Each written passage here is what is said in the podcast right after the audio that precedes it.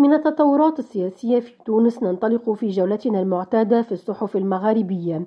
إذ كتبت الصباح عن مواصلة الاتحاد العام التونسي للشغل لتحركاته الاحتجاجية على غلاء المعيشة بتونس وتواصل ارتفاع الأسعار المشط بالبلاد.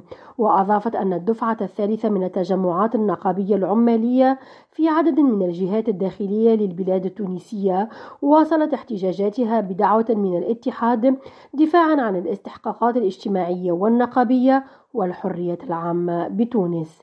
بالجزائر اهتمت ألجيري بارت بالحكم غيابيا بالسجن ثلاثة أشهر على الناشطة الفرنسية الجزائرية أميرة بوراوي لدخولها الأراضي التونسية بشكل غير قانوني.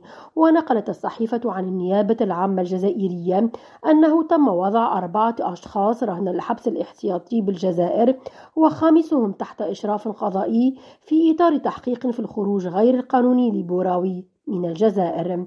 بموريتانيا اهتمت صحراء ميديا بقرار اللجنة الانتخابية الوطنية المستقلة تمديد عمليات الإحصاء الإداري ذي الطابع الانتخابي بالبلاد عشرة أيام إضافية.